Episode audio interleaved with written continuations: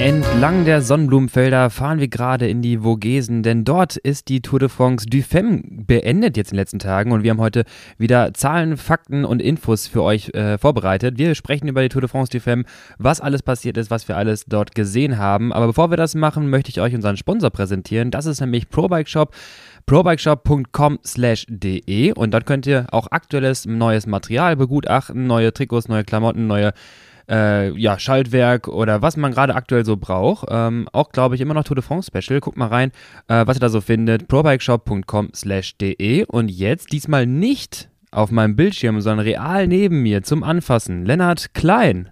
Bitte nicht anfassen. Hallo. Äh, schön wieder hier zu sein. Schön wieder ein etwas leichteres Podcast-Setup zu haben, nicht wieder so ein bisschen improvisiert. Vor allem schön, die Verzögerung wieder rauszuhaben. Ihr könnt euch das nicht vorstellen, wie anstrengend das ist, jedes Mal rauszuschneiden, damit Lennart nicht begriffsstutzig wirkt. Ich weiß nicht, ob was aufgefallen ist für alle Fans unter, unter äh, euch. Bitte einmal Bezug nehmen, bitte mal schreiben. Fällt das auf? Wir haben manchmal so Internetverzögerungen, ist einfach so. Und wenn ich das nicht rausschneide, dann klingt das immer, als bräuchte Lennart für jeden Witz zwei Sekunden. Ja, und jetzt habe ich auch schon gehört, dass du einfach mein Lachen äh, kopierst und viel länger machst. Das heißt, äh, ich bin wahrscheinlich immer sehr angetan von deinen Witzen. Meine schlechten Witze, die schlechten wissen, Witze, wir, wissen wir sehr angetan. In einigen Folgen, immer wenn ich nicht neben dir sitze, sind die Witze viel, viel besser gefühlt. Ähm, ja, aber ich war genau zwei Wochen weg. Jetzt bin ich wieder hier in Köln im Studio. Äh, wir nehmen auf, du hast es schon gesagt, Tour de France. Jetzt müssen wir eigentlich mal fragen. Oh, bitte. Ja. Weiß es jemand, Tour de France, äh, Femme oder Femme? Äh, welche ist da die richtige Aussprache. Schreibt uns A oder E einfach in die, äh, in die Messages bei Insta rein. Genau, vielleicht auch einen ganzen Satz, dann sonst kapiere ich es nicht. Aber genau, äh, ist zu Ende gegangen, ähm, hatte richtig gute Zuschauerzahlen. Ähm, im, im Fernsehen, ist richtig gut angekommen. Ein ganz großer Schritt äh, für den Frauenradsport. Und ähm, wir haben letztes Mal ein bisschen schon darüber gesprochen. Wir sind bis Etappe 4 gekommen, mhm. glaube ich. Äh, das war die Etappe, auf der äh, Marlene Reuser. Die du mir gespoilert hast, ja. Die ich dir gespoilert habe, genau. Die du wahrscheinlich dann auch direkt danach noch geguckt hast oder vielleicht auch gelassen hast, weil ich gespoilert habe. Auf jeden Fall Marlene Reuser mit einem krassen Solo-Ritt ähm, gewinnt die Etappe. Und ähm, die letzten Tage waren natürlich dann auch nochmal ganz anders vom mhm. Profil her. Man hat die Tour so gestaltet, dass man mit zwei Bergetappen endet. Spannend ähm, finde ich das. Spannend. Ich habe mir aber auch dann irgendwie so Gedanken gemacht, eigentlich ist es auch schade, weil du gewinnst die Tour. Ich habe mir kam der Gedanke, als ich das Rad von äh, Annemiek von Fleuten gesehen habe, ja. die kriegt ein komplett gelbes Canyon, aber sie fährt es halt nicht irgendwie über die Champs-Élysées und hat nicht ja, diese, diese ja. Triumphfahrt. Deswegen finde ich es eigentlich schade, dass man das nicht hat und äh, würde halt mir wünschen, dass man auch dieses Feature einer Tour de France vielleicht ähm, noch hinzufügt und dass die letzte Etappe vielleicht wieder eine flache Etappe ist, die, ich weiß nicht, wie sie es machen wollen, in Paris wieder endet, wahrscheinlich logistisch schwierig. Mhm. Ähm, aber ja, das äh, finde ich eigentlich ganz cool. Auf der anderen Seite ist es halt so, du hast halt richtig Action bis zum Ende. Ähm, obwohl Annemiek van Fleuten alles gegeben hat, um es nicht so spannend zu machen. Ja, das stimmt. Äh, kommen wir wahrscheinlich gleich zu. Ähm, ja, wir steigen wahrscheinlich mit Etappe 5 direkt mal ein. Ähm, eine Sprint-Etappe. warte, bevor wir es machen, ich möchte ganz kurz ansetzen. Ähm, das mit diesem Etappenprofil, dass am Ende die Bergetappen kommen, äh, ich finde das physiologisch halt relativ spannend, weil es einfach erlaubt, dass du, wir sehen es ja nachher, ähm, dass du so ein bisschen nicht so stark mit den Kräften haushalten musst, im Sinne von ähm, erstmal ist eine kürz, kürzere Rundfahrt. Ähm, also du hast jetzt keine drei Wochen Rundfahrt, das haben wir letztes mhm. Mal, glaube ich, schon angesprochen, dass das halt einfach physiologisch immens viel Auswirkung auf die Fahrweise der Fahrer und Fahrerinnen hat. Und jetzt endest du noch mit den letzten zwei Etappen an dem Anstieg. Ähm, das heißt, du weißt genau, okay, wir bereiten uns ein bisschen darauf vor, da wird es sich entscheiden. Ähm, und so ist auch die Fahrweise. Ich habe nachher ein paar Stats rausgesucht und ähm, ich kann halt sagen, die ist tendenziell auch wirklich aggressiver, wird die Fahr ist die Fahrweise als bei den Männern. Und das ja. haben wir immer wieder halt gesehen in, in der ganzen Rundfahrt, in den Etappen. Und das finde ich halt einfach für den Zuschauer besonders spannend und auch für die Renndynamik sehr interessant. Ähm, genau, gerne mit so einer Tour d'honneur noch am, Anfang, äh, am, am Ende hinterhergesetzt. Diese, die Rundfahrt so zu wählen, ähm, also kürzer und zwei finale Bergetappen, finde ich persönlich für äh, die Renndynamik sehr, sehr interessant. Aber genau, lass ja. uns auf die Etappen mal. Aber da fängt, fällt mir halt noch ein, für, ich finde halt, wenn du eine Etappe am Ende auch noch hast, für die Sprinter, dann verhindert es, dass die Sprinter sich halt sagen, ja, ja okay, jetzt kommen noch zwei Bergetappen, ich fahre nach Hause, ich habe da keinen Bock drauf. Also so ist es halt, ähm, halt häufig auch bei der Tour de l'Avenir zum Beispiel, mhm. bei den Männern, die endet mit drei Bergetappen. Das heißt, alle Top-Sprinter ähm, fahren da maximal noch zu Trainingszwecken und ähm, steigen halt einfach aus. Ähm, also im U23-Bereich dann die Top-Sprinter. Ja, stimmt.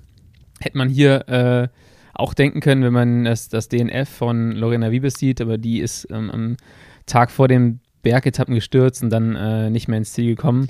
Ich hätte mich gewundert, weil ich habe nochmal die letzte Etappe mir Strava Flyby angeschaut. Ähm, das war dort bei den Mädels möglich, richtig cool eigentlich. Ja. Ähm, für alle, die es nicht wissen, du hast so kleine GPS-Dots und du siehst halt den Namen und wer wo wann was macht. Da habe ich mir mal angeschaut, wie, ähm, wie ich glaube, äh, Labus war es, ähm, vorne attackieren geht und äh, einfach dann irgendwann siehst du im Vergleich mit Lorena, äh, die dann einfach so fährt, fährt, fährt, ein bisschen Abstand bekommt und auf einmal einfach stehen bleibt. Ja, ja genau. So, das war's. Das war's, das reicht. Fertig. Ja, aber sie, ähm, Top-Sprinterin, ja das ganze Jahr über schon, die ganzen letzten Jahre. Wir haben im letzten Podcast schon darüber gesprochen, dass sie jetzt zu SD-Works wechseln wird, ähm, den Vertrag bei DSM auflösen konnte wegen einer Klausel. Da habe ich auch nochmal ganz interessant ähm, was gesehen zum Thema Gehälter ähm, im Frauenradsport. Und ich glaube, wie ist jetzt die äh, bestbezahlte Fahrerin äh, überhaupt dort ah, mit äh, geschätzten 400.000 bis 500.000 Euro Jahresgehalt. Ähm, andere Topfahrerinnen im, in dem Team verdienen wohl um die 200.000 bis 300.000. Ähm, es ist eine super Entwicklung schon mal. Ja. Ähm, generell gehen die äh, Budgets auch hoch bei den Teams. Ähm, die durchschnittlichen World Tour Budgets ähm, bei den Frauen sind von 2020 mit einem Schnitt von einer Million auf 2,4 ähm, Millionen gestiegen jetzt im Jahr 2022. Ähm, der Sport wird besser kommerzialisiert durch Sachen wie die Tour de France. Genau.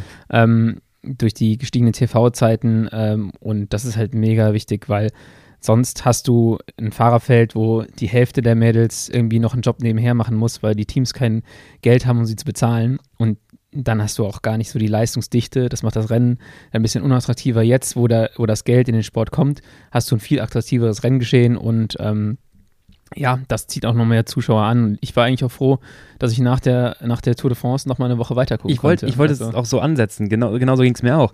Ähm, ich meine, wir sind ja in dem Radsport-Zirkus halt drin, ähm, aber ich sag auch, Frauenradsport äh, hin und wieder mal bei den WM-Weltmeisterschaften und auch bei den Klassikerinnen, äh, gerade Flan und so weiter, immer gerne angeschaut und mit, G mit GCN auch die Möglichkeit, einfach mir mit dem Player da was anzugucken. Ähm, aber sonst hast du ja nicht so viel Präsenz. Und jetzt war es halt relativ einfach zugänglich bei der Tour de France, die, ich sage jetzt mal einfach Femme. Ja. ähm, wir versuchen es einfach mal. Wenn jetzt ziehen es jetzt durch und hoffen, dass das stimmt. Ähm, bei ARD zum Beispiel, bei, bei One ist, ist mir, äh, wo, wo der Stream dann halt läuft, die ganze Zeit halt einfach, ja, for free äh, mir dann den, den Livestream anzuschauen. Ich habe das mega genossen, dass die Tour de France dann für mich noch weiter ging und nicht direkt die, die, die äh, Tour-Depression ja. kommt, wenn du denkst, der Sommer ist jetzt schon wieder zu Ende. Vor allem wird das nochmal genullt. So. Ja, genau. Die Tour de France so, und los. Ist immer so, okay, okay, wir wissen jetzt ungefähr, wer gewinnen könnte. Ja. Und dann fängt es nochmal von vorne an, dann ist es wieder spannend. Genau das. Und, äh, na gut, ja. bis zur sechsten Etappe, aber äh, davor war es halt, halt mega spannend und eine super Renndynamik. Wir haben im letzten ja. Mal schon drüber gesprochen. Eine sehr aggressive Fahrweise. Ähm, und äh, wir haben jetzt gerade schon mal kurz bei Lorena Wiebes gesprochen, aber auch lustig fand ich, dass ähm, Jumbo Visma sowohl bei den Männern als auch bei den Frauen aus, ne? so dieses dominante, also in einer ganz dominanten Weise mhm. das grüne Trikot geholt hat mit äh, Wout van Aert und Marianne Voss äh, Marianne Voss, die ja, wahrscheinlich ein ähnlicher Fahrertyp ist wie Wout von Art, ja. nämlich äh, Alleskönner. und ähm, ja, die gewinnt auch noch eine Etappe hinten gibt so ein, raus. Es gibt so ein Post-Tour-Bild, war das, glaube ich, von ja, denen. mit beiden. Mit ne? beiden im grünen Trikot, ja. im Jumbo-Visma. Im grünen, mit dem grünen Cervelo. Mit dem grünen Cervelo. Und dann stand irgendwie, äh, auf Twitter war das, ne? Und äh, ja. ähm, da steht irgendwie drunter, the perfect picture doesn't ex und dann siehst du halt, äh, siehst halt das Bild und dann ist auf, das schon echt gut. Auf Twitter gab es noch äh, einige andere sehr lustige, ähm, lustige Tweets zu dem ganzen Thema. Ein Tweet zum Beispiel, ein Bild von Annemiek van Fleuten mit einem Young Male Fan, äh, Tadej Pogacar, ähm, äh, dass sie hofft, dass äh, oder dass man, dass man hofft, dass sie ihn inspiriert hat, auch aufs Fahrrad ja. zu steigen irgendwann. Und noch einen äh, anderen sehr witzigen, witzigen Tweet, ähm, den ich glaube ich aber gerade nicht mehr zusammenkriege, einfach in dem, in dem Bereich äh, auch, dass die, dass die Frauen da eine sehr attraktive Show geboten haben, mhm. nachdem es da äh, extrem viele Stimmen gab von, äh, ich sag's einfach mal, Idioten, die sagen, die können alle kein Rad fahren, deswegen stürzen sie so häufig. Mhm. Und dann habt, glaube ich, auch ähm, Christine Mayeros von SD-Works sagt, okay, hier sind die, hier sind vier Bilder von den ersten drei Etappen von Massenstürzen bei den Männern. Soll ich weitermachen oder reicht euch das, dass ihr kapiert, man, man ja. stürzt natürlich überall. Klar, die Tour ist immer auch nochmal deutlich aggressiver, da ja. kommt es einfach zu vielen Stürzen. Äh, die erste Tour ähm, ja, ist dann natürlich nochmal prestigeträchtiger, weil es ein historisches Ereignis ist. Und ja, ich glaube, das ist sowohl bei den Männern als auch bei den Frauen relativ gleich. Hätte ich, ähm, dass da halt viele Stürze passieren. Genau, hätte ich auch nochmal argumentiert. Ähm, natürlich, in den letzten Tagen, auch bei der Tour de France du Femme, haben wir einige Stürze gesehen, ähm, aber du hast ja auch schon angesprochen, ähm, die, die, Erfahrung aus, aus dem Rennfeld, das ist die Erstaustragung nach, ich glaube, 33 Jahren war es, ähm, die sind alle heiß drauf auf das erste gelbe Trikot, auf das erste Sprinter-Trikot. Das ist für die gerade die große Bühne. Ja. Äh, die wissen auch, die Zuschauerzahlen sind deutlich höher. Es geht gerade auf einmal um richtig viel. Es geht um richtig viele Gelder, weil auf einmal die Möglichkeiten da sind, das ganz anders zu vermarkten. Und da erstellst du ein Setup, was jetzt nochmal, ich sag mal, den Kessel äh, brodel, mehr brodeln lässt, als äh, halt ohnehin schon vorher. Und das hat dann weniger was mit fahrerischem Können dann teilweise zu tun, als viel mehr ähm, ich sag mal, ja, die, die, diesen sportlichen Ehrgeiz und den Druck, die Situation irgendwie zu seinem Bestmöglichen zu bringen. Ja. Ähm, und jeder denkt sich das halt und so breit wissen wir, ist die Straße halt nicht. Das ist halt wie das erste gelbe Trikot, da machst du halt siebenmal rechts, links vorher äh, bei den Männern. Ja. Und dann äh, kennen wir es aus dem letzten Jahr auch, dann knallt es halt reihenweise, weil alle vorne fahren müssen, sollen und wollen und daher auch, da hängen ja Verträge dran. Also das ist ja, ja wirklich, an einzelnen Tagen hängt ja ganze, ganze Karrieren teilweise dran und so muss man auch das auch mal sehen dass da jetzt auch noch ein bisschen mehr, ich sag mal, der Druck forciert wurde und sowas dann halt eher passiert. Ja, genau. Wir haben gerade auch schon mal über Lorena Wiebes gesprochen, die dann auch gestürzt ist. Ja. Ähm, auf der sechsten Etappe war es. Äh, kommen wir aber auch noch auf die fünfte Etappe zu sprechen. Sie gewinnt da die, äh, den zweiten Sprint, den zweiten Massensprint ähm, der Tour de France. Und wir haben unabhängig voneinander äh, Powerdaten rausgesucht. Äh, ich habe das äh, schöner Das ist eigentlich mal mein Job, was was da ja, los? ich habe das, also ich bekomme das ja immer serviert aus der Twitter-Bubble. Ah ja. Da muss ich die Excel gar nicht selber erstellen. Du hingegen hast dir den, hast dir eine File runtergeladen, die analysiert. Das sind auch schon richtig krasse Zahlen, die sie da ja. fährt. Also man muss immer bedenken, die ist nicht groß, die ist 1,71, ist, wenn man das jetzt mal vergleicht mit irgendwelchen Männersprintwerten, ich meine, man sollte es nicht tun, ähm, aber auch da, um es ins Verhältnis zu setzen, mal 1,71 groß, 60 Kilo und äh, piekt dann da in einem Bereich von, ich glaube, ich habe hier Daten von einem ganzen Jahr äh, von ihr. Er piekt halt in einem Bereich von fast 1300 Watt. 1304 bei der fünften Etappe habe ich, genau. Genau, und da, da entwickelst du schon richtig Schub äh, mit, mit so einem Wert. Ja. Und ähm, vor allem dann die Aerodynamik kommt halt auch noch dazu mit 1,71 mhm. Körpergröße. Mhm. Ähm, sie fährt über 15 Sekunden knapp 1000 ähm, Watt, wenn ich sie richtig drauf habe, in diesem Jahr schon. Und die würde wahrscheinlich jetzt bei den, bei den Männern hier, wenn man draußen irgendwie mal sagt, okay, Ortsschild-Sprint gegen Lorena mhm. Wiebes, die versägt die reihenweise. Es ist richtig krass, wie schnell das ist. Ähm, ja. Und äh, ich würde sagen, ich halte mich für relativ endschnell, aber pro Kilo und alles sehe ich da auch sehr alt aus. Die Gegen hat eine, genau, die, das wollte ich mich auch ergänzen, weil die hat eine Beschleunigung durch ihre Watt pro Kilo zahlen. Das kann sich jeder mal zu Hause jetzt ausrechnen. Ich habe hier einen 10-Sekunden-Peak von, sagen wir, 1100. Ähm, und da reden wir von ich rechne mal kurz durch, 1160 Kilo haben wir gesagt, 18,3 Watt pro Kilo. Das ist immer auch wichtig am Ende eines Rennens. Genau. Weil genau. die Leute kommen immer an mit ihren Wattzahlen und ja. sagen so, oh, ja, ich, ich pieke dieses oder pieke jenes. Und du denkst dir, okay, aber wir können ja mal gucken, wie viel du am Ende von einem Rennen noch piekst, äh, von einem Kriterium oder einem Straßenrennen. Aber bei einem Straßenrennen hast du halt auch schon ähm, eine Etappe in den Beinen, die, in dem Fall war sie jetzt hier auch 175 Kilometer lang. Das sind viereinhalb Stunden Rennen. Ja. Und dann musst du halt auch erstmal nochmal pieken. Also ich verliere bei meinem Peak halt grundsätzlich 150, 200 Watt, würde ich sagen, am Ende des Rennens. Plus der Tatsache, dass sie aus einer 48er Geschwindigkeit, 48 km/h, ja. dann piekt. Also den, den Gang musst du erstmal in dem Moment rumbringen. Ja. Wenn das weil da Bein hast du ein hohes so Drehmoment wahrscheinlich äh, in dem Moment, weil du noch nicht so schnell bist. Die Frequenz, genau. du hast Frequenzdaten auch, die ist jetzt nicht ultra hoch. Die, ich sagen, am äh, Anfang? Genau, am Anfang ist sie noch nicht hoch, also sagen wir mit, mit 99, 100 rum, äh, fängt ja. die dann quasi an, ihren Peak zu treten und dann geht das nämlich richtig ab. Jetzt kann ich meinen Nerdkram rauslassen. Ja. Ähm, müsst ihr euch mal anschauen, den Sprint. Äh, Lorena, die tritt unglaublich schnell nachher und die, also die schmeißt sich ja auf dem Rad rechts und links da hin und ja. her. aber die hat nachher maximale Kadenzwerte von 129, 127, 129 ähm, während sie dann ihre Leistung da abruft. Ähm, und klar, nach Peak äh, geht es halt konstant runter, aber sie hält es echt lange und hält die ganze Zeit die Frequenz relativ weit hoch. Also ja. die fällt halt maximal auf 118, 119 wieder ab. Und das bedeutet, wenn man das halt plottet, Power versus Cadence, also Leistung auf die, auf die Trittfrequenz, dann sehen wir halt, dass sie ihre meiste Leistung in einem Bereich oder ihre höchste Leistungswerte im Bereich von 110er Kadenzen ähm, aufrechthalten kann. Und das ist ein Talent, das haben wir auch schon mal gesprochen, die verschiedenen Sprintfähigkeiten. Das ist nicht, ich trete jetzt am Ortsschild an, wenn meine Kumpels nicht aufpassen ja. oder äh, die letzte Runde im Crit aus einer langsamen Geschwindigkeit, wenn ich nur 100 Meter zu fahren habe, sondern dieses dieser, dieser Sprint der Sprinter, äh, dieses, diese lange Gerade, breite Gerade und dann aus der hohen Geschwindigkeit genau das absolvieren zu können.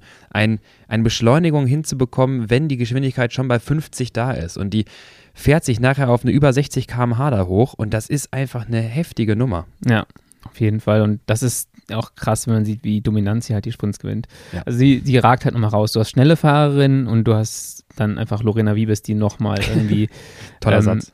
Ja, die einfach nochmal über den anderen steht. Und nicht umsonst ist sie jetzt, ich weiß es nicht genau, wie es im letzten Jahr war, aber die letzten Jahre ähm, vor allem auch in dem Jahr, wo sie von Parkhotel Falkenburg zu Sunwolf gewechselt ist, hat sie, glaube ich, bis zu dem Zeitpunkt schon irgendwie elf UCI-Siege. Also die gewinnt schon extrem viel. Ähm, Wenn es zum Massensprint kommt, ist sie fast nicht zu schlagen. Wird interessant zu sehen, ähm, wie das da mit dem neuen Team ist, mit SD-Works. Also die hat bei DSM schon einen richtig guten Zug, der auf sie abgestimmt ist. Mhm. Die Frage ist, ob sie bei SD-Works auch die gleiche ähm, ja, den gleichen Support bekommt. Genau. Die hat sicherlich im Schnitt stärkere und erfolgreichere Fahrer an der Seite, aber ähm, ja, mit Charlotte Kuhl da eigentlich auch eine richtig gute Anfahrerin bei DSM und ich bin mal gespannt, wie das, wie das weitergeht, weil SD-Works ja auch mit Lotto Kopecki äh, eine andere sehr schnelle Fahrerin hat, die halt so ein bisschen vom Fahrertyp einfach, die ist stärker, ist eher eine Klassikerfahrerin mhm. noch als Wiebes, ähm, aber dafür nicht ganz so schnell, also vergleichsweise würde ich mal sagen, ja. bisschen mit einem Greg von Avemat oder so. Ähm, oder einem Wout von Art. Plus zu dem, wenn wir jetzt ein Jahr weiter blicken, ähm, Annemiek von Fleuten, die ihr Karriereende ja schon äh, kundgegeben hat. Ja. Ähm, und zweite ist an Demi Vollerink, wenn die, korrigier mich, weiter im Team bleibt. Ja. Äh, genau, das dann halt vielleicht auch dort man sich das im Team ein bisschen ja, überlegen muss, in welche Richtung man geht, ob man zweigleisig fahren möchte, kann äh, oder ob man dann halt auf GC dann setzt, weil es ja mit die nächste Fahrerin ist, die dann halt quasi aufs Podium ganz nach oben klettern könnte. Ja, ja, definitiv. Also das ist so, das ist auch mal tricky. Man hat es auch am Anfang der Saison gesehen in den ähm, Rennen, wie zum Beispiel bei Strade, ist es halt dann schwierig, dass man da ähm, sich nicht gegenseitig in die Quere kommt. Man hat dann bei Strade mhm. eine Vollering gehabt, ähm, Lotte Kopecki, die mit dabei ist, ähm, Ashley Moonman Passio, ja. Ähm, mit der ich lustigerweise kurz nach Strade auch über das Rennen gequatscht habe. Mhm. Und ähm, ja, die sagte auch, es ist schwierig, die hatte übrigens auch fürs Ende der Saison eigentlich ihr Karriereende angekündigt, aber okay. ich habe jetzt gestern gelesen, dass sie sehr wahrscheinlich nochmal ein Jahr dranhängt, aber auch das Team wechselt und ah. ähm, zu dem neu gepushten Team Next Generation geht. Das ist okay. sozusagen das Team, oder das ist das Team, was ähm, Patrick Lefebvre mit seiner Firma auch unterstützt. AG Insurance heißt es, glaube ich, ja. äh, Next Generation. Und ähm, ja, das könnte auch ganz interessant sein. Die haben, glaube ich, auch ein ganz schön gutes Budget fürs nächste Jahr. Und ähm, da bin ich mal gespannt, wie äh, Mullen Passio jetzt fährt, wenn sie nicht mehr in dieser Teamkonstellation so ein bisschen gefangen ist. Ähm, okay, du, also du meinst gerade, ne, das ist schwierig für sie, weil es dann halt in der Teamkonstellation dann schwierig ist. Genau, das, okay. eigentlich ist es ähnlich wie, wie es bei Quickstep oftmals ja. war. So, okay, ich habe hier fünf Leute, die gewinnen können. Ich muss der Erste sein, der attackiert, damit ich dann vorne bin ja. und damit ich hinterherfahren kann. Stimmt.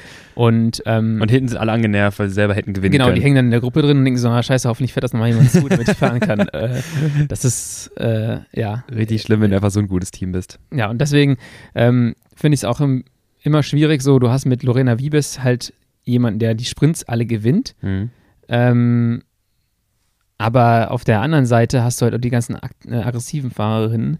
Und äh, dann ist halt die Frage, ob das die aggressiven und offensiven Fahrerinnen eingebremst werden dadurch, was halt, was halt schade wäre. Ähm, ja. Und ich weiß auch nicht, ob das halt so ein guter Move ist von SD Works, sich so eine Sprinterin zu holen, weil mit Lotte Kopecki hast du eigentlich eine Fahrerin, die auch ein hartes Rennen gebrauchen kann. Das heißt, die anderen können ihre Attacken fahren. Am Ende ist ja. noch Kopecki übrig. Stimmt. Und ähm, das passt viel besser zu der Fahrweise als jemand, der, Wiebes ist auch stark, aber wenn du halt richtig, richtig äh, über, über die Hügel drüber knüppelst, hängst du die halt eher ab als eine Kopecki. Ja, genau. Und äh, das ist halt so Matthews Rone wegen äh, könnte Ja, genau. mal sein. Also irgendwie muss dich entscheiden für einen Typen und dann am Ende bleibt halt Matthews irgendwie mehr auf der Strecke Ja. und äh, der, alle müssen vorsichtig fahren. Er denkt sich halt, lass uns mal selektiver fahren, weil dann kann Ja. ich halt meine Chance erhöhen. Das ist äh, interessant auf jeden Fall, ja. Jetzt gerade schon die Etappe 5 gehabt mit dem Sprintsieg von Wiebes, die dann am nächsten Tag stürzt. Mhm. Ich glaube, das ist auch der einzige Grund, warum sie dann Etappe 6 nicht gewonnen hat, ähm, weil ich denke, die hätte niemand geschlagen. Äh, es ging über ein paar Hügel drüber. Ich glaube auch, dass sie in der Gruppe dabei gewesen wäre, die am Ende ankommt. Es waren äh, knapp 40 Fahrerinnen, die in der gleichen Zeit äh, finishen und aus so einer Gruppe dann super schnell natürlich Marianne Voss, die, ähm, ja, habe ich eben schon mal gesagt, so ein bisschen auch wie ein Wout von Artis, über vieles drüber kommt und dann auf jeden Fall immer zu den Top 3 schnellsten aus der Gruppe gehört. Ähm, auch eine Marta Bastianelli ist auf Platz 2 da völlig zu Recht reingefahren. Die ist auch mal bei solchen, bei solchen Ankünften dabei und Lotte Kopecky auf 3. Ähm, ja, ich hätte es gern gesehen, ob wie bisschen drüber kommt. Ich glaube, dass sie es geschafft hätte. Mhm. Und dann den Sprint, ähm, wenn man so ein bisschen angenockt ist. Äh, ja, aber sie ist leider da gestürzt und hat am nächsten Tag auch aufgeben müssen deshalb. Und ähm, ja, solche Etappen finde ich eigentlich immer relativ spannend, weil das auch in beide Richtungen gehen kann. Und die wurde auch wieder gut gefahren und offensiv gefahren, die Etappe. Und äh, da hat sich auch niemand geschont für den nächsten Tag. Also da Ja, hat niemand gesagt, so, oh, morgen geht's ab, wir fahren mal lieber passiv. Und das ist halt das Schöne an dieser kürzeren Version, ähm, dass halt jeden Tag Rad dran gefahren wird auch. Ja, genau, das, das meine ich. Ähm, und dann kommen wir am nächsten Tag, Etappe 7, zur großen Annemiek van Fleuten Show. Ähm, die Strategie hat so ein bisschen was von Anfang 2000er. Wir haben drei Anstiege und ich greife am ersten an. Ja, ja das war krass. Also als ich Irre. äh, mit, meinem, mit meiner Zeitverschiebung da in den USA aufgewacht bin, weil die War sie schon solo. schon entschieden. Genau. ähm, da habe ich nur gehört, sie ist mit fünf Minuten alleine vorne und dachte so, Irre. wie krass ist das denn? Ja. Ähm, und die Zeitabstände sind auch einfach richtig, richtig krass gewesen im, im GC äh, oder auf der Etappe schon. Also die zehnte Fahrerin, äh, Paulina Royakas, kommt mit zehn Minuten ins Ziel. Wahnsinn. Ähm, ne? das ist schon, das ist schon eine richtige Nummer. Ich meine, hier steht äh, 62,2 Kilometer. Äh, Ist das Solo genau lang gewesen? Ähm, Vollering hat dahinter noch gekämpft. Genau, die einzige, die da irgendwie ran konnte. Die konnten auch am ersten Anstieg äh, mitfahren. Dann Ja. hat sie noch die, die Punkte geschnappt und dann war es ja relativ schnell auch irgendwie klar, das äh, wird nix. Also die, die Annemiek, die fährt dann halt wirklich nochmal, sagen auch alle, die schafft ja auch Trainingsumfänge. Ähm, warte, glaube ich, ich weiß nicht, ob es Lisa gesagt hatte, ähm, Lisa Klein, aber irgendwer meinte, die schafft Trainingsumfänge. Das fahren die meisten Fahrerinnen nicht. Ähm, das ist jetzt auch erstmal äh, nicht zu sagen, ja, da macht ihr doch auch mehr, sondern halt, sie muss, man muss erstmal die Kapazität haben, die aerobe Kapazität, solche kalorischen Umfänge umsetzen Ja. zu können. Und dann kannst du halt trainieren, wie du willst, aber daran besser zu werden, das ist die große Kunst. Und dann hast du halt einfach nochmal einen Leistungsvorsprung gegenüber der anderen Fahrerinnen, äh, wie jetzt in diesem Fall, der wirklich, wirklich immens ist. Also Weil ich hieß damals, glaube ich, auch bei der, äh, wie auch immer sie damals hießen, Bike Exchange, ähm, ein Trainingslager gefahren, wo sie von immer von A nach B gefahren sind. Also es Mhm. ist nicht irgendwie ein Ort gewesen und Ach, sie ist dann mit den ähm, Männern, Männerteam halt auch alles mitgefahren. Mhm. Auch die Umfänge, die halt tendenziell irgendwie ein bisschen höher liegen als bei, als bei den meisten Frauenteams dann.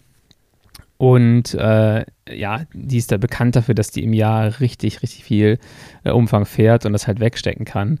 Und ähm, wie du schon sagst, also jeder kann es irgendwie kopieren, aber die wenigsten werden dadurch besser. ja genau. Und ähm, die ist halt sicherlich keine spritzige Fahrerin, sondern sehr, sehr träge, aber äh, die hat einen unglaublichen Motor halt. Und ähm, Eine ja, kommt dann unglaubliche halt Dauerleistung, mit, ja. Genau, kommt dann halt auf so einer Etappe äh, mit den drei Anstiegen äh, extrem gut zurecht. Und der ist es dann auch egal, dass die da so ein Tal runterfahren muss. Mhm. Also das ist ja ein relativ großes Talstück gewesen Ja, zwischen genau. dem zweiten und dritten Anstieg.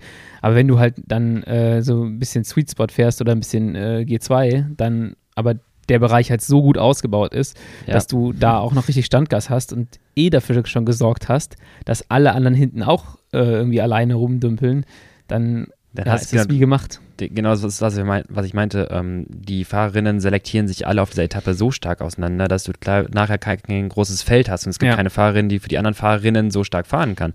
Und dann äh, hast du nachher ja eine gegen äh, drei oder vier, die aber am Ende auch nur zwei sind, die wirklich Ja. richtig fahren können. Und ähm, wir sehen bei Annemiek, es gibt äh, eine, Übersicht vom Atti, äh, Versuch's gar nicht erst auszusprechen. Der Finne auf Twitter äh, mit kalkulierten äh, Leistungsdaten, die kann ich mal eben zum Besten geben. Äh, sie beginnt den ersten Anstieg am, ähm,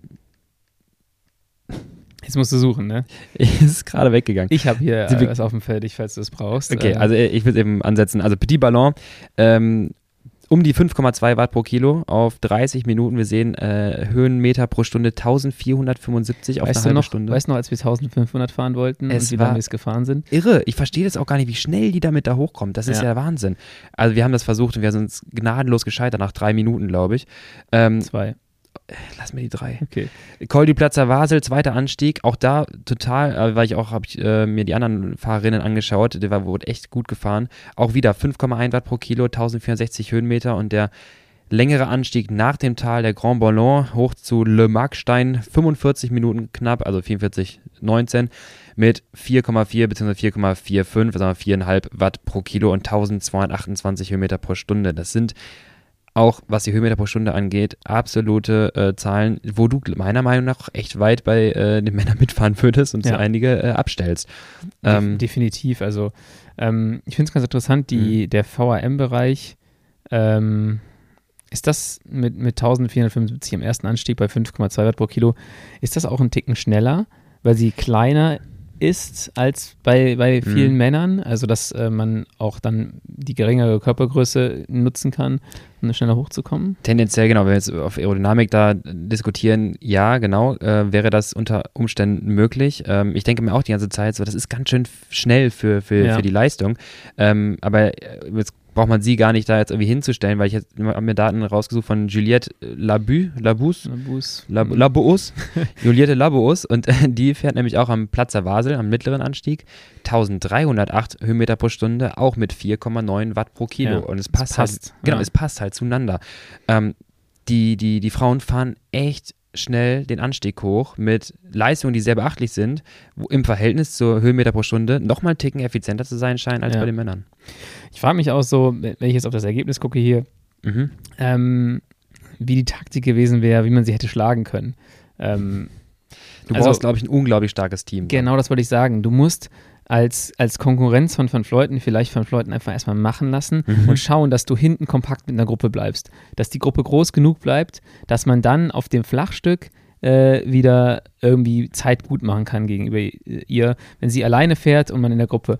Das Problem ist halt dann, wenn man sich ermutigen lässt, hinterherzufahren, dass er es probiert, hinten mhm. fliegt alles auseinander, alle sind alleine, genau. dann kommst du halt nicht, äh, dann, dann fährst du die Lücke nicht mehr zu, weil es alle gegen alles und sie halt einfach die Stärkste. Ich meine, das ist irrelevant, sie hört eh auf äh, nach diesem Jahr, aber ähm, ich glaube, da als sportlicher Leiter wäre es halt wichtig gewesen, wenn man halt irgendwie ein Team hat, wo relativ große Homogenität innerhalb der Mannschaft am Anstieg da ist, hätte ich versucht, das Ganze sehr passiv zu fahren und viel beieinander zu halten. Mhm. Wenn man dann also sagen kann, dieses typische Team Sky damals, dieses kontrollierte, wir genau. lassen sie mal machen, weil sie kann ja nicht ewig ja. alles von vorne fahren. Genau, und dann fährt man halt äh, als Kapitän oder Kapitänin dann in dem Tal hinten richtig entspannt. Mhm. Vorne kotzen sich zwei Helferinnen aus, die fahren die Lücke wieder ein bisschen zu und dann hat man am letzten Anstieg halt die Möglichkeit, ähm, nochmal versuchen, zu versuchen hinzufahren. Ähm, und das ist natürlich, wenn man jetzt auf, aufs Ergebnis jetzt guckt, da hast du gar nicht so diese krasse Homogenität innerhalb der Mannschaften. Ja, so, das stimmt, ja. Da ist kein Team, wo du sagst, okay, die hatten jetzt da fünf Fahrerinnen. Mhm. Ähm, du hast FDJ mit zwei Fahrerinnen in den Top Ten. Aber das, das reicht dann nicht aus. Da muss sich dann eine für die andere aufopfern. Im Idealfall, und wenn du auf, auf Männerteams guckst, die sind halt noch viel spezialisierter auf eine Tour de France ausgerichtet. Ja. Die kommen dann mit einem Kapitän und äh, sechs Bergfahrern als Helfer. Und ähm, da kannst du das ja halt eher machen. Das heißt, ähm, ist, ne, ist noch mal eine, zeigt nochmal, dass eine andere Dynamik so ein bisschen ist ähm, bei, so einer, bei so einer Tour de France äh, Femme jetzt in diesem Jahr. Und ich bin gespannt, wie das im nächsten Jahr aussieht. Ob dann da auch also jetzt fahren halt alle immer so zweigleisig. Wir haben eine Sprinterin dabei, mhm. wir haben eine Bergfahrerin dabei. Alles bringen, irgendwie so ein bisschen bedienen, ne? Genau, alles ein bisschen bedienen. Wogegen das bei den Männern halt schon viel spezialisierter ist. Ich bin halt echt gespannt, wie das im nächsten Jahr ist. Ja. Hat man da eine, die man vollkommen unterstützt und halt auch wirklich dann nur noch sechs Helferinnen mitbringt äh, dazu.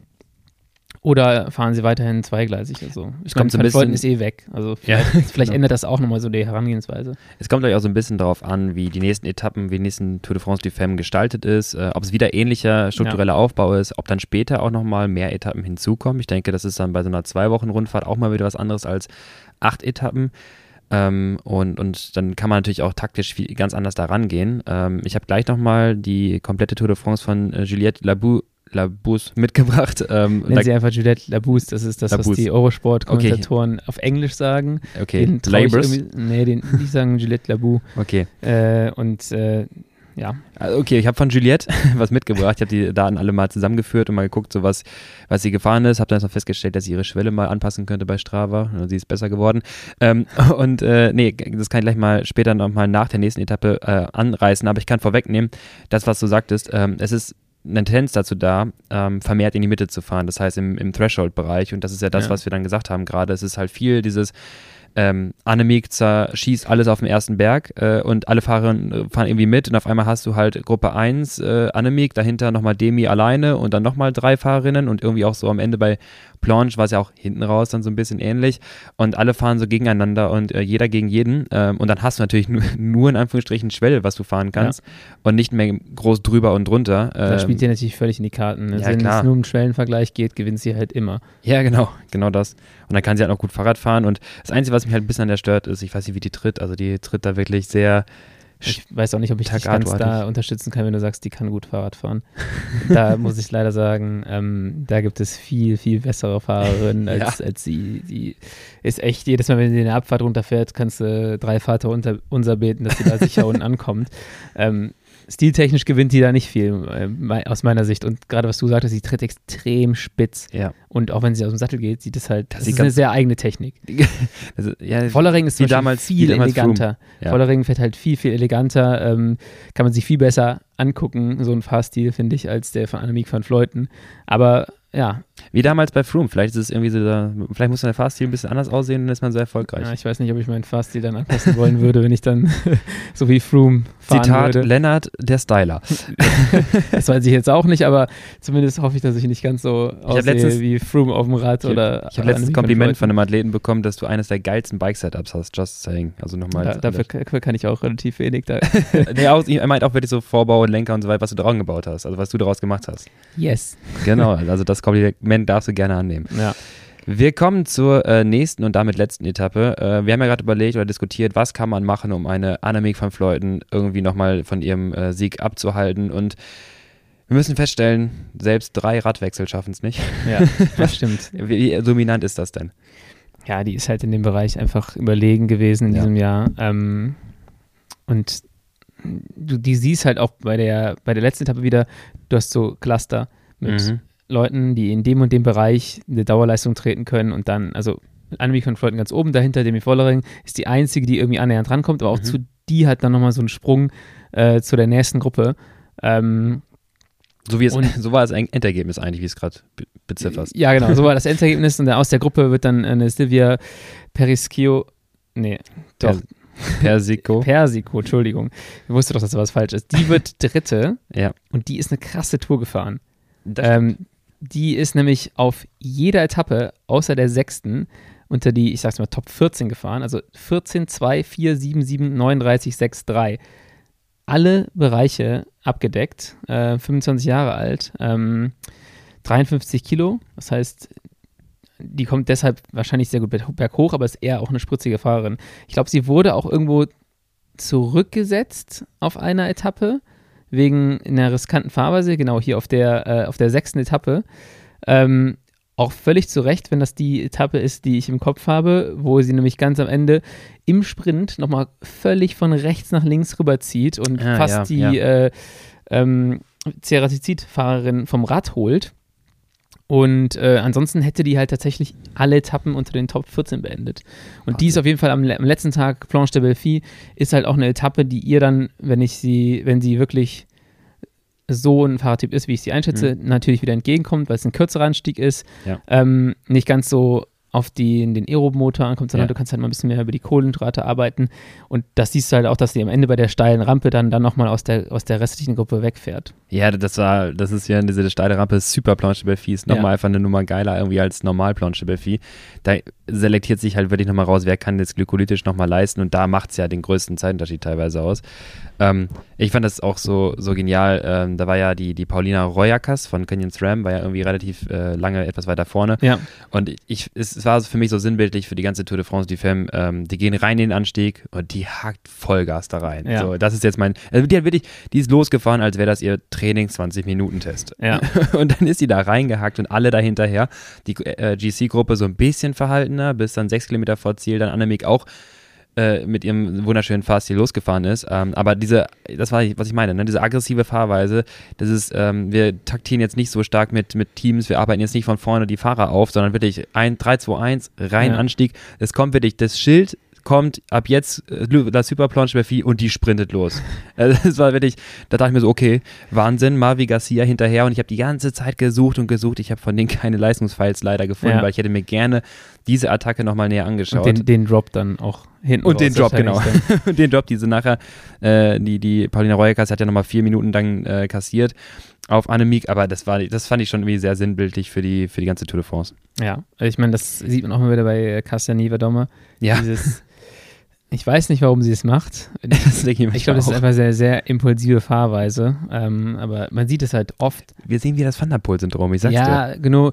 Nur das Thunderpool irgendwie, weiß ich nicht, wie es immer noch rettet. Aber ich finde, man sieht es sowohl bei Männern als bei Frauen, auch dass die gar nicht so eine richtige Rückkopplung zwischen Powermeter-Daten und dem Kopf haben. So. Weil, also, ich meine, wenn ich irgendwo das reinfahre, ich, ich fahre rein und ich weiß, ja. was ist vielleicht auch fehlendes Wissen und sich mit dem Thema auseinandersetzen, weil ich weiß zum Beispiel in allen Bereichen, was ich ungefähr fahren kann. Ich kann dir meinen 3-Minuten-Wert sagen, kann mir 2-Minuten-Wert sagen, 5 Minuten etc. Wenn ich irgendwo reinfahre und ich weiß, ja. das Ding ist 20 Minuten lang und das ist jetzt wirklich nochmal, es hat nichts mit Männern und Frauen zu tun, ist bei beiden. Ich bin genauso gleich. und ich kenne auch zig Amateurathleten, die, die, keine Rückkopplung zwischen und dann denkst du dir Kopf so, haben. Okay, äh, wenn dein bester, sagen wir 20 Minuten Wert irgendwie 350 Watt sind, wieso fährst du denn die ersten fünf Minuten mit 410 da rein? Dann denke ich mir so, du weißt doch, dass das nicht aufrecht zu erhalten ist. Und ja. ähm, das siehst du halt da auch immer wieder, auch vor allem bei Kassia. Ja. Ähm, wenn, wenn die jedes Jahr, ich habe es glaube ich schon mal gesagt, beim Amstel Gold Race die gleiche Attacke in den Kauberg reinfährt, äh, unten All-Out rein, dann wird sie wahrscheinlich knapp ihren 1 Minuten Bestwert, aber blöderweise geht es halt danach nochmal anderthalb Kilometer weiter. Und dann denke ich mir so, was war denn dein Plan? Dann von oben, nach, den anderthalb, nach der Minute, was mhm. wolltest du denn noch auf deinen ungefähr besten 1-Minuten-Wert des Jahres draufsetzen? So, wie kommt man darauf? Und das ist halt sowas, äh, wenn, wenn du Paulina Reuerkas gerade beschrieben hast, mhm. und ich mir denke so, hm, ja, schön, Geht aber anders wahrscheinlich wäre es schlauer gewesen, auch einfach vom Laktatverlauf, um sich so an ja. so einem Steady State anzunähern. Damit schießt du dich halt vollkommen ins Aus, ne? Wenn du halt ja. einmal völlig drüber gehst, dann erholst du dich auch nicht mehr richtig. Ja, du kriegst maximal noch ein, zwei Pausen in den Kurven. Äh, zumindest sehe ich es im Powerfall von äh, ähm, von Labus, äh, so mal kurze Tretpause, aber drei oder mal kurz etwas, wo du runtergehen kannst, aber es reicht absolut nicht aus, um, äh, ich ja. meine, die hat auch nicht, also wir reden nicht mal kurz von 410, ich glaube, das war doch ein bisschen mehr sogar und ja. wir reden davon, dass sie das echt lange gestanden hat, also die ist ja richtig lange da reingefahren. Genau, und dann denke ich mir auch so, das ist ja eine sehr gute Leistung, ja. aber wenn du die ein bisschen runterregelst am Anfang, dann kommst du ja viel, viel weiter. Also die, die Fahrerinnen und Fahrer sind ja stark. Ja. Das kann man ja nicht absprechen, nur sie so vom Laktatverlauf her ähm, killen sie sich halt einfach. Ja, genau. Ich habe jetzt hier auch den, den ähm, Verlauf von Labud nochmal grafisch komplett, also bis zur Planche, also die ganze Etappe bis zur Planche. Da war ja nochmal auch der Anstieg davor mit drin. Ähm, da reden wir schon von 2000 Kilojoule Energie, die ja. da schon durchgesetzt wurde. Ähm, eine Normalized Power von 212 Watt, das sind 3,2 Watt pro Kilo bei ihr. Ne? Immerhin ja. Leute in, in äh, Relation, die wiegen echt nicht viel. Und auch 2000 Kilojoule ist da echt äh, schon mal ein ordentlicher energetischer Umsatz. Ja. Das heißt, du gehst da schon so, na, aber in der letzten Etappe schon leicht angenockt da rein. Ähm, da sind auch die glykolytischen Kapazitäten so ein bisschen schon mal reduziert als vielleicht Tag 1 und 2. Ja. Ähm, das sollte man immer eigentlich im Hinterkopf bewahren und dann wird sich das auch ein bisschen anders fahren. Und dann schafft es jetzt in dem Fall Labü nochmal auf die ähm, ja, 26 Minuten ähm, Super Planche, also komplett mit einmal hochfahren. Die ja. hat selber abgestoppt, die hat Lab gedrückt, habe ich gesehen. Ich kann das auch sehen, wenn sie lappt. Äh, unten, sobald Rechtskurve, also dieser Abzweig, hat die auf Lab gedrückt bis oben hin. Das scheint wohl eine Fahrerin auch dann zu sein, die sich mit den Daten auseinandersetzt. Und so siehst du das auch, genau. Die fährt da wirklich die, sag mal so, die geht am Anfang so ein bisschen das Tempo mit. Ich sag mal. Musst du halt auch. Also genau. ein bisschen. Ja, genau, ein bisschen. Wir reden davon, also erstmal Durchschnittsleistung von 286 Watt, 5,2 Watt pro Kilo auf die 26 Puh. Minuten. Intensity Factor 113 Prozent der Schwelle. Deswegen Schwelle sag, anpassen. deswegen sage ich Ja. Schwelle anpassen. die verliert Ja. die ganze Zeit 113 Prozent der Schwelle. Ähm, und dann geht die genau mal so ein bisschen drüber. Man sieht auch diese Attacke, auch hinten gab es einen Ruck im Feld, die Herzfrequenz steigt an und dann aber paced sie sich, wahrscheinlich dann irgendwie bei ihren 260, 270 Watt und du siehst, dass die Herzfrequenz kurz wieder runtergeht. Ehe es dann im Finale, also die letzten, wo dann langsam, ne, wo es richtig steil wird, dann gab es auch mal kurz eine Pause, haben sich kurz angeguckt, so, so ein bisschen Ja. sacken lassen. Äh, da geht auch nochmal W Prime, die anaerobe Kapazität wieder ein bisschen nach oben, Herzfrequenz fällt wirklich nochmal gut ab. Und dann siehst du, okay, ähm, jetzt wird's ernst und dann siehst du auch keine volle Attacke, sondern ein, so, eine, ein, so ein Aufstehen, kurze Sacken, pacen und dann da direkt, danach wieder weiter pacen. Wir Ja. sehen auch im Finale, gut, ne, dann ist, da fehlt halt einfach an, an glykolytischer Leistung, aber die bricht halt nicht ein, die fährt halt trotzdem im Stiefel weiter. Und, und das ist wichtig, weil wenn du am Ende in diese 24%-Rampe reingehst, wenn du da überpaced, dann stehst du richtig. Und noch schlimmer, du machst das Motorrad. Ja, oder du fällst halt um wie das Motorrad, ja. Aber das ist halt das, das Wichtige auch bei solchen Dingern. Oder auch zum Beispiel, wenn du so eine Ankunft hast, wie wieder bei dem Mur de Huy. Ja. Wenn du Ja. da überpaced, dann warst es, dann stehst du halt vollkommen und du hast, das hast, gibt's halt nichts, was du irgendwie noch retten kannst. Das heißt, nochmal, da ist es so wichtig, Ja. sich immer mit, äh, mit so Vorsicht an den Punkt zu nähern. Wenn ich weiß, die Müde Hui ist knapp drei Minuten lang, Ja. dann nimmt man sich seinen drei Minuten Bestwert und fährt vielleicht 10 Watt drunter, die ersten zweieinhalb Minuten und ständige Rückkopplung, so was passiert in meinen Beinen, Ja. wie fühlt sich an und am Ende dreht man halt den, den Haar nochmal auf. Ja, ich Ähm, finde immer, du siehst an den Gesichtern, Muir finde ich einen ganz tollen Vergleich, du siehst immer an den Gesichtern, ähm, wer gleich krachen geht und wer jetzt gleich in die ersten drei fährt. Weil du siehst genau dieses kontrollierte, ich bin dabei, ich halte mich zurück, ich mache jetzt mein Ding. Und irgendeiner, da denke ich mir auch jedes Mal, irgendeiner ist schon an so einem Punkt, wo du denkst so, Bro, das Ziel ist da nicht da vorne in dieser Kurve. Genau. Das ist dann nochmal ein du Stück fährst weiter. außerhalb der Top 15 und dann hast du Leute, die sich auch Ja. kontrolliert hinten raus schon mal oder am Anfang schon mal ab, ein bisschen abfallen Mhm. lassen und die sich halt sagen, okay, oben, wenn es da abflacht, wenn die alle komplett stehen und nicht mehr auf Geschwindigkeit kommen und du hast noch so dieses das Mhm. letzte bisschen W Prime übrig, dann kannst du halt nochmal beschleunigen und ähm, fährst dann wahrscheinlich irgendwie an fünf Leuten vorbei ähm, und das ist halt dieses bei vielen dieses fehlende Rückkoppeln zwischen den Zahlen und Daten, die man da sieht und dem Gefühl in den Beinen und dann halt noch dem Gehirn. Ja, genau. So. Und da, da hast du gute Beine und denkst du, okay, jetzt aber Vollgas. Jetzt, Ja. jetzt ist es meins. So, und ja, also ich fand du hast es sehr schön beschrieben. Rückkopplung, Parameter, Gehirn finde ich sehr, sehr gut. Wer auch äh, extrem eine gute Tour gefahren ist, ähm, vom Team EF, äh, Veronica Ewers. Oh, die, die hat sich hab noch in ich- die Top 10 rein äh. Ihre Daten habe ich mir auch gefunden. Daten hast du gefunden. Ich kann noch mal ein bisschen was zu ihr erzählen. Mhm. Das ist ja eine Teamkollegin von Tanja. genau. Die hat bis vor ein paar Jahren noch Fußball gespielt. Äh, letztes Jahr äh, ist das erste Jahr gewesen, dass die auf UCI-Niveau Rad gefahren Mhm. ist. Äh, kam als Stagiaire ähm, zum Team. Ist dann schon eine sehr, sehr gute ähm, ja, Tour Dash, Tour de Dash gefahren. Äh, auch Joe Martin Stage Race in den USA war recht gut. Das würde ich aber nicht so hochhängen, weil es halt einfach ein Mhm. eher nationales Event war. Aber ähm, die ist schon auf einem sehr hohen Niveau eingestiegen und dieses Jahr auch extrem gut unterwegs und hat sich da jetzt echt tatsächlich äh, in die Top 10 der Tour de France gefahren. Ähm, Ja. Im ersten anderthalbten UCI-Jahr. Also richtig, richtig stark. Ich sehe ihre mangelnde Erfahrung in ihrem Powerfile. Weißt du Ja. warum? Sie hat äh, nach dem Ziel den Garmin oder Wahoo nicht gestoppt. Ja, das ist, äh, das ist natürlich. Das sieht man. Also da hat dann noch zwei Minuten lief das Ding noch weiter. Äh, Oh, oh, oh. das ist natürlich etwas, was jeder Radfahrer, Radfahrerinnen sieht man direkt nach dem Ziel äh, erstmal direkt macht, egal wie Ja. sehr du gerade vom Rad fällst. Also du kannst umkippen, aber dabei drückst du erst auf den Knopf, damit das Ding gestoppt ist und nachher nicht der Com irgendwie nochmal versaut ist. Ja, Ähm, 25 Minuten, Planche Belfi, 248 Watt. Da dachte ich mir so, oh, oh, die ist aber leicht. Also Ja. die hat auch ihre 54 Kilo irgendwas. 4,5 Watt pro Kilo und wieder 1300 Höhenmeter pro Stunde. Also das ist äh, extrem effizient im Sinne von schnelle ja da muss ich nur natürlich eingrätschen. Ich Bitte. muss sagen, ähm, die Powermeter weiß ich manchmal nicht ganz genau von, Ja. dem, von der Marke. Ja. die wir jetzt nicht nennen, ähm, ist ein bisschen, je nachdem, wie man die kalibriert hat, ähm, Mhm. ein bisschen dodgy. Ähm, aber ja, wir können ja mal, die wird ja ähnlich viel gefahren sein wie Juliette Labousse. Und äh, da kann man es ja nochmal quer vergleichen, weil ich glaube, DSM ist auf sind die Shimano Powermetern unterwegs, würde ich Kann schätzen, sein, ja. die ja ich äh, für einigermaßen ähm, vertrauenswürdig halte. Ja, also aber ja, ne, ich würde ich würd auch sagen, ähm, Ver Veronica hieß sie, ne? Ja, Veronica. Ewers. Ewers, genau. Ich habe Evers immer im Kopf gehabt. Ähm, genau, also äh, Labou fährt 5,1 Watt pro Kilo und ist eine halbe Minute oder ne, ein bisschen schneller als sie. Ähm, und Juas fährt halt äh, 0,6 Watt pro Kilo weniger und fährt ähnliche Höhenmeter pro Stunde.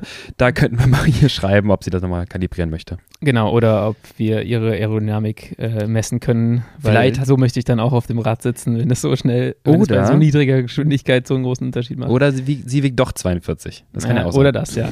Aber äh, sieht eigentlich noch relativ gesund aus. Das heißt, ich glaube nicht, dass sie 42 Kilo wiegt. Ähm, ja, auf jeden Fall eine Fahrerin, die, wenn sie sich so weiterentwickelt, ähm, dass die, die kann nochmal richtig, richtig vorne reinfahren. Ich meine, jetzt schon ein tolles Ergebnis, aber ähm, auch eine ja, große Favoritin dann für, für nächstes Jahr, für den Giro oder für die Tour. Die Vuelta ist ja immer ein bisschen, bisschen kürzer bei mhm. den Damen. Ähm, und ja, wäre cool, wenn sie die auch noch ausbauen. Ich glaube, der Giro ist zehn Tage. Die mhm. Tour könnte meiner Meinung nach perspektivisch auch auf zehn Tage gehen. Ähm, wäre schön, wenn die Vuelta auch danach ziehen würde, gehört ja auch zur ASO, mhm. die Vuelta. Das heißt, ich kann mir da schon vorstellen, dass die halt auch eine, eine ähnliche Länge dann bekommt.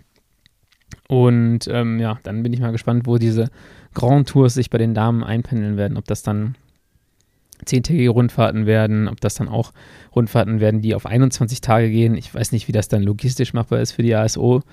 Wenn du halt erst die Tour de France der Herren und dann die Tour de France der Damen dann da hast, da wird es auf jeden Fall eine, eine harte Nummer da. Also äh, du kannst es, glaube ich, Tappen. ja, ich wollte sagen, hintereinander wegzuarbeiten, wäre es, glaube ich, extrem heftig. Da ist auch sehr umfangreich in ganz Frankreich. Ich weiß gar nicht, ob du die Genehmigung dafür bekommst.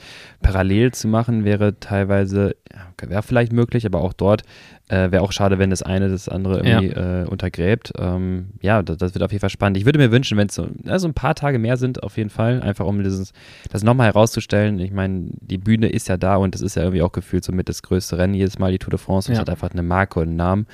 Äh, auch wenn es im Radsport davor, im Frauenradsport jetzt nicht so präsent früher war, aber äh, wird jetzt schnell dazu kommen und dann hat auch die ASO die Verantwortung, dort ein, ich sag mal, äh, angemessenes Rennen rauszugestalten. Genau. Ja. Kurzer ähm, Ausblick noch so, ich mhm. finde es nämlich, wo wir bei dem Thema schon sind, recht wichtig, dass es irgendwie nicht mit der Tour de France beendet ist, das Thema. Ja. Ähm, habe eben schon mal gesagt, die Vuelta ist jetzt äh, natürlich auch noch eins der World Tour Rennen, äh, das ansteht, aber auch ähm, ja, Jetzt geht es erstmal weiter. Ähm, Gerade ist in den Pyrenäenrennen ist mhm. heute begonnen. Dann hast du noch äh, ein TTT und ein Straßenrennen in Schweden als World Tour Rennen. Es sind zwei Eintagesrennen. Darauf folgt die Tour cool of Scandinavia. Hm? Cool, cool, eigentlich. Ja. Ja, ich war, vorher war es, glaube ich, mal nur ein TTT. Mhm. Das war logistisch dann ein bisschen äh, schwierig, vor allem für die kleineren Teams dahin zu kommen, mhm. für einen Zeitfahren, äh, für ein Teamzeitfahren. Jetzt hat man direkt danach das, das Straßenrennen noch und im Anschluss die Tour of Scandinavia. Also so, einen, so einen skandinavischen Block sind alles World Tour Rennen. Ähm, dann gefolgt von der EM in Deutschland. In, in Deutschland, München. in München, mächtig gut. Was cool ist. Und ähm, ja, dann haben wir noch neben der Vuelta. Haben wir, haben wir wieder Mixstaffel? Mixstaffel TTT? War letztes Mal bei der EM so, ja, kann ich mir vorstellen, dass es. Haben sie auch bei der ähm, U19 und U23 ja. EM jetzt äh, gehabt. Ähm, also Mixstaffel, für die, die es vielleicht so nicht gesehen haben, drei Frauen, drei Männer. Äh, die drei Frauen fahren als Teamzeitfahren zusammen, dann kommen, fahren sie eine große Runde. Ich sag mal, übergeben jetzt einen äh, sinnbildlichen Staffelstab an die Männer, die fahren auch ja. nochmal Dreier-Team und am Ende wird halt das, äh, die schnellste Zeit gewertet. Ähm, die Deutschen richtig gut darin, weil wir einfach in beiden Segmenten ja. echt tolle Zeitfahrer und Zeitfahrerinnen haben. Genau. Und äh, bei der U23 sogar Europameister und Europameisterinnen geworden sind. Ja.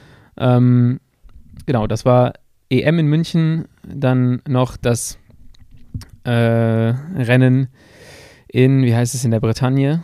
Äh, GP Plouet kenne ich es noch, heißt mittlerweile anders, oh, aber bei den Männern ja. und bei den Frauen ist es ein World Tour Rennen. Äh, die Simac Ladies Tour, äh, Vuelta und ganz zum Abschluss mal die Tour de Romandie, ähm, die jetzt so zum ersten Mal stattfindet. Also in der Schweiz sind zwei World Tour Rennen dazugekommen in diesem Jahr.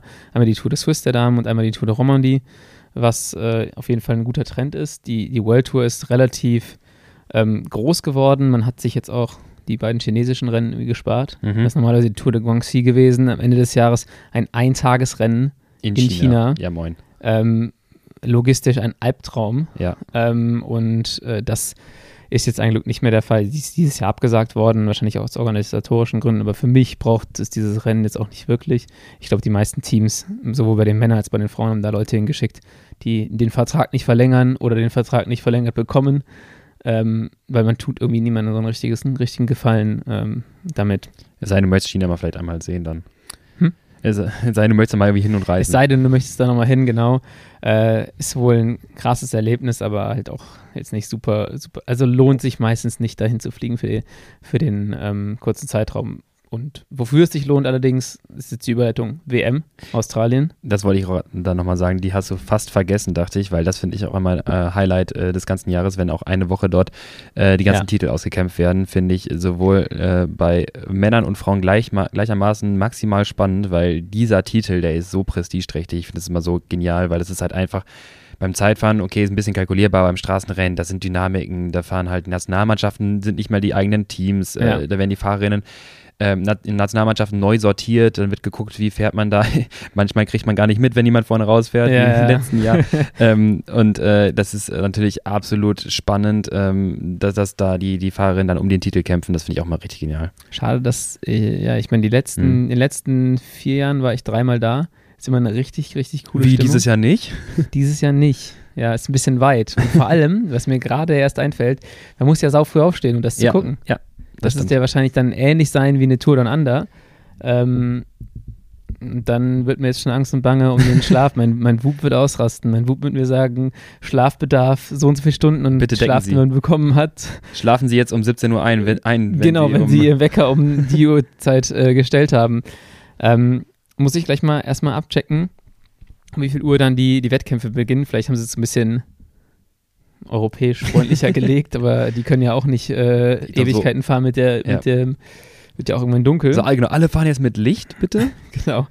Aber da ist natürlich auch, das ist ein super spannender Kurs ähm, bei der WM.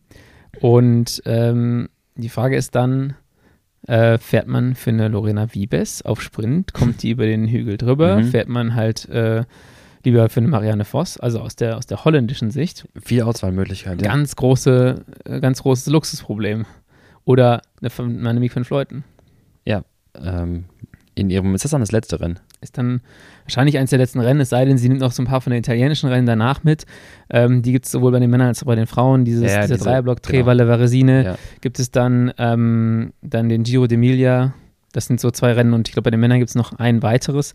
Ähm, das ist eigentlich nur so ein kleines Schaulaufen im, im Weltmeistertitel. Ja, und mit der Lombardei-Rundfahrt dann. Die gibt es bei den Frauen aber nicht, die Lombardei-Rundfahrt. Ja, ich meine aber bei den Männern dann halt. Genau, bei den Männern gibt es noch die Lombardei-Rundfahrt. Ja. Da hast du noch so einen schönen italienischen Herbstblock. Eigentlich ja, auch mal genau. cool zu gucken, ähm, die Rennen. Und ja, bei den Frauen gibt es das nicht, aber ich denke mal, dass sie dahingehend auch ähm, alles ausbauen werden. Nächstes Jahr soll es ja angeblich einen Mailand Sanremo der Damen geben. Ähm, dann hätten wir, wenn ich es richtig zähle, wir haben Sanremo, Lüttich, Flandern, ähm, Roubaix. Roubaix. Dann fehlten nur noch die Lombardei-Rundfahrt. Ja, dann, dann hätte man alle Monumente. Dann müssen die eigentlich. Aber wenn, wenn Mailand Sanremo nächstes Jahr äh, stattfinden soll, dann sieht es so aus, als würde der RCS sich jetzt auch ein bisschen erbarmen und, ähm, und nachziehen. Ja, auf jeden Fall sehr, sehr spannend, was da noch auf uns zukommt. Ähm, haben wir noch ganz kurz Zeit für die, äh, für die äh, Juliette Labou Trainingsintensitätenverteilung bei der Tour de France? Ich glaube, wenn du dich es geht relativ kurz schnell. fasst. Ich, ich wollte nur einmal sagen, weil ich jetzt ja vorhin angeteasert, jetzt möchte ich auch die Daten raushauen, nicht, dass irgendjemand jetzt da die ganze Zeit sitzt und sich fragt, wann kommen denn jetzt endlich diese Daten und ich sage dann einfach nichts. Ähm, nee, äh, ich habe einfach nur nochmal ausgerechnet, äh, Lit, äh, Threshold-Bereich und Hit, also drei Zonen-Modell und das haben wir, habe ich in dem, äh, im letzten Video, könnt ihr euch hier nochmal anschauen, mit Connor Swift auch schon gemacht, um mal zu quantifizieren, wie intensiv so eine Tour de France ist. Ähm, Erinnerung daran nochmal bei Connor Swift, also in dem, im, im Bereich Männer ist es 63% Lit, 9% Threshold, 28% Hit. Wir sehen da sehr starke bipolare ja. Verteilung. Bei, ähm, bei Juliette ist es 56% Lit, also weniger locker, 26% Threshold und 18% Hit. Also weniger Hit, mehr in den Threshold-Bereich. Meine Frage, Spiegelt, mit ja. ihrer Strava-Schwelle? Nein, mit, meiner, mit, meiner korrigierten, mit meiner korrigierten Schwelle. Ähm, die kann noch mal sogar einen Ticken höher sein. Das heißt, kann sein, dass wir so ein bisschen äh, von dem Prozent noch so ein bisschen was ja. wegnehmen müssen. Aber auch da ist es mit, ich sag mal, Plus-Minus-Range. Also es ist nicht fix auf die Schwelle jetzt gesehen.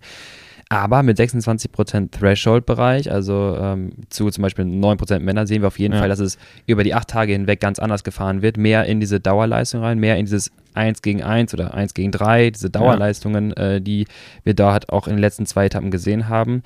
Äh, weniger hochintensiv, Das Ja. bedingt, glaube ich, auch dieses, ne, also einmal ganz kurz aggressive Fahrweise und dann ist ja schon irgendwie alles ein bisschen zersprengt. Und dann sehen wir halt diesen, diesen großen Zeitraum und Zeitblock im Threshold-Bereich und den könntest du auch so nicht fahren, wenn du jetzt keine acht Tage Tour de France hättest, sondern halt das Ganze auf eine drei Wochen strecken Ja. würdest, gehst du daran halt auf jeden Fall krachen. Und das zeigt ja dieses Potenzial für eine äh, spannende, aggressivere Fahrweise. Ich finde, man, also das ist eine Theorie von mir, man könnte an den Daten auch sehen, dass das Fahrerfeld der Damen noch nicht so homogen ist wie bei den Männern. Das stimmt. Ähm, das heißt, es fliegt mehr auseinander. Ab dem Zeitpunkt sind alle für sich oder mehrere kleine Grüppchen. Du fährst mehr, mehr Schwelle. Genau. Ähm, und ich glaube, das wird sich in den nächsten Jahren noch ändern. Haben wir am Anfang schon mal gesagt, je mehr der Sport kommerzialisiert wird, desto mehr können, desto mehr Profifrauen können dann tatsächlich auch Profi sein Mhm. und ähm, müssen nicht mehr schauen, dass sie irgendwie überleben und ihre Miete zahlen können. Und ich glaube, dann wird sich vieles auch nochmal ändern, ähm, hingehen zur Dynamik, die einfach ein bisschen, bisschen äh, anders ist, weil der, das Fahrerfeld homogener ist. Ich meine, das sind alles extrem gute Fahrerinnen. Ähm, das will ich dir hier gar nicht absprechen, aber ich glaube halt, dass es da noch größere Unterschiede gibt, weil einige, Mhm. die halt 300.000 Euro im Jahr verdienen, die fahren halt seit x Jahren auch schon als Vollprofi und andere haben sich daran hintasten müssen, so neben dem Studium ähm, oder neben dem Job irgendwie peu à peu besser werden.